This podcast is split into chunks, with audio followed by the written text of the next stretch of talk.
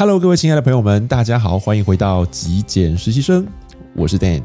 在今天的节目上面呢，我想跟各位分享的是如何来整理自己的电子信箱。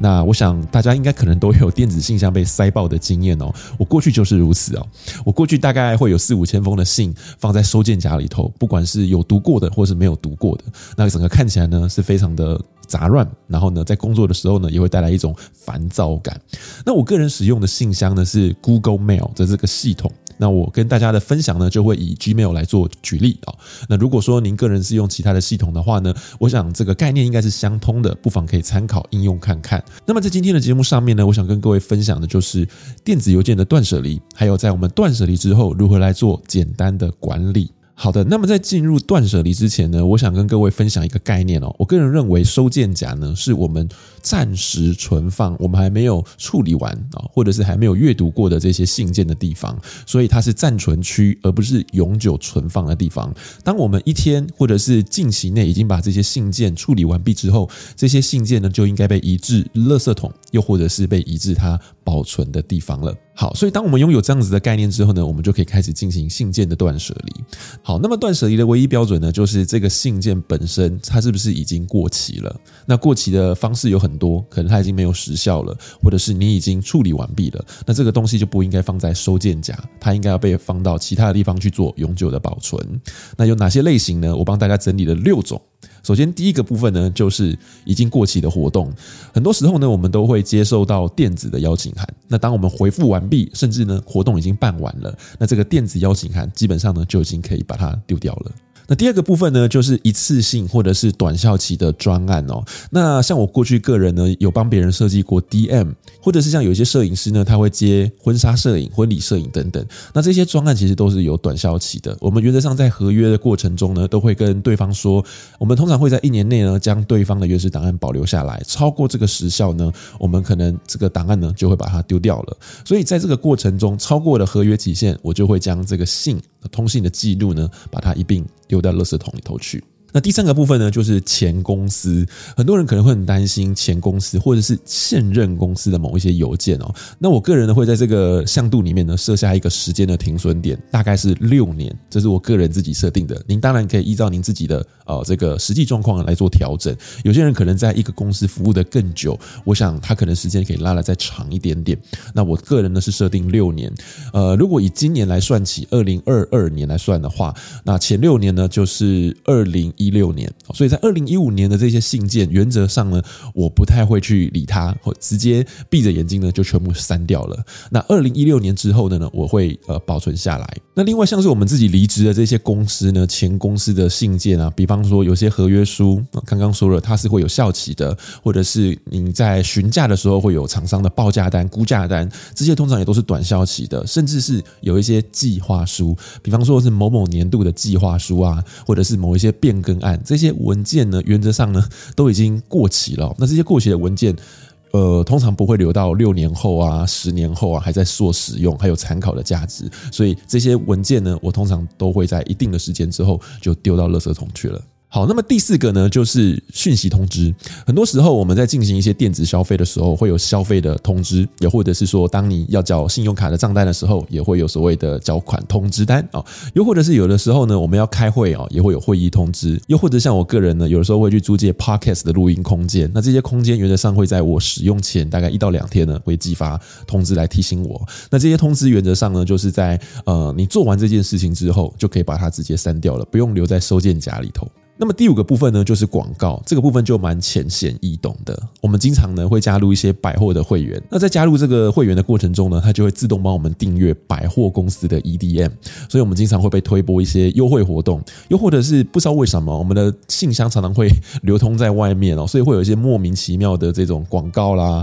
莫名其妙的这种单位会推播我们一些讯息。那原则上呢，当我收到这些讯息的时候，我都会直接取消订阅。为什么呢？因为当我们在练习极简之后呢，呢，呃，我们购物的频率其实是蛮低的。我个人呢，通常是有需要的时候，我才会主动的去找，而不会被推波。那另外啊，如果我们真的要等优惠的话，呃，在台湾这个地方哦，老实说，每一周、每一个月都会有大大小小的活动，所以其实根本不用担心没有优惠活动。好，那么第六点是什么呢？第六点就是电子报。很多时候啊，因为我们都希望自己可以多增加一些知识，或者是不要被这个时代给淘汰掉，所以我们就会订阅很多的电子报。但是自己是想一下，这些电子报到底有没有在看？嗯，其实答案呢根本是没有，特别是这些电子报，经常都是一些新闻性质的电子报，它的时效性也蛮短的。所以我个人觉得啊，如果你真的有要看的话，我们就留下一到两个电子报就好，其余的部分呢都可以取消订阅。当我们真的需要知道某一些知识、某一些资讯的时候，我们再主动的上网去找寻就好了。好，所以以上就是这六大类呢，是我自己无痛可以断舍离的，可以比较快速的判别的。那么其他的部分呢，可能就是我会留下来的，可能是长时效的。或者是我正在进行的专案的一些资料，我会做备存；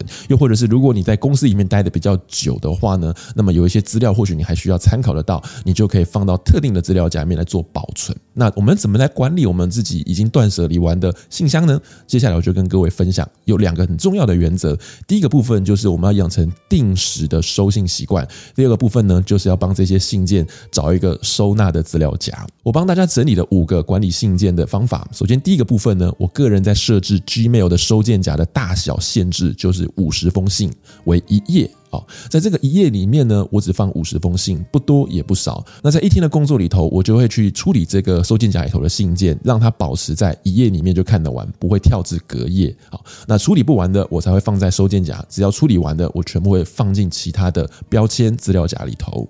那第二个部分，我想跟各位分享一个小小的 tips，就是在 Google Mail 里面呢，其实它有一个取消传送的时间限制，我自己会选择最上限三十秒钟，也就是在这三十秒钟呢，如果你发现你有传错的话呢，你还有机会做弥补，直接取消传送，对方就不会收到你的信件了。那这个可以避免掉有的时候我们在寄信的时候忘了把附件档案夹带上去，又或者是我们可能根本就寄错人了，那这个就非常尴尬。那这三十秒内呢，你还有缓冲的时间哦，你发现错误的时候，你就可以做及时的取消。那么第三个部分呢，就是我们需要养成固定的确认或者是固定的回信时间，不要一直 always 时时刻刻都在做确认，都在回信哦。那我自己的时间的这个养成大概是四个时段，第一个是早上到公司的时候，第二个部分就是中午午休过后，那么第三个部分呢，就是下班前一个小时。那通常这个下班前一个小时确认到的新的信息，呃，就会排到明天的待办事项里头去了哦。那最后一个就是我晚餐过后也会再确认一次。那这个部分是为什么？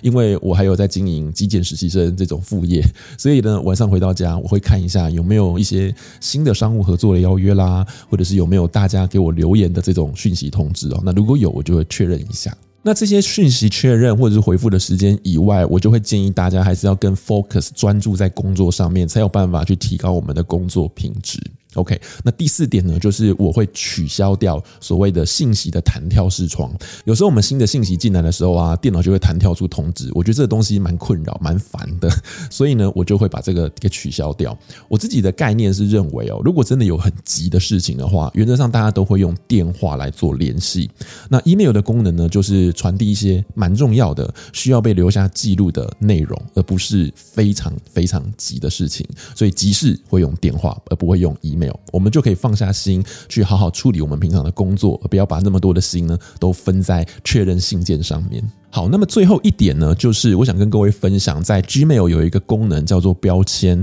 我自己会建立一些标签啊，比方说白天工作的那个公司的标签，还有我个人的信件标签，甚至是极简实习生，他就有自己独立的标签。那这些标签呢，它其实就是形同一个资料夹。当我在收件夹这个页面上面处理完的，我需要保留的，我就会直接移至这个标签里头做储存。那来日我需要再做检视的时候，我就会进入到这个标签里头去看哈。那当然，这个标签不要太多，我的建议是十个以内，不然太多的话，你就会忘记说哪一些信件放到哪个标签，未来在管理要寻找也有一点点麻烦。那只要你有时常做这样子的一个归档建档的动作的话，你的收件夹就会保持蛮清空的状态。好，以上就是我今天想要跟各位分享如何做信件的断舍离，还有我们如何去管理自己的电子邮件哦。那我之前在念一本书叫做《怦然心动的工作整理魔法》的时候呢，作者其实有提到一个蛮重要的概念，他们说。呢，根据研究发现哦，花越多的时间在电子邮件上面，生产力就会越低。然后压力指数就会越高。那其实，在这个工作里头呢，电子邮件只是辅助的工具，而不是工作的全部。有蛮多人在日常生活上面会花很多的时间在看信或者是在回复信件上面，然后呢，忙了一整天，发现正事都没有做到，觉得瞎忙一场，或者是有一事无成的这种挫折感哦。所以今天的节目内容呢，就分享给大家，提供给大家做参考，希望或多或少可以提供给你一些思考或者是一些帮助喽。如果你喜欢我今天为你准备的节目内容，别忘了记得帮我。按一个赞，也欢迎您订阅支持我的频道。我是 Dan，那我们下期节目见喽，拜拜。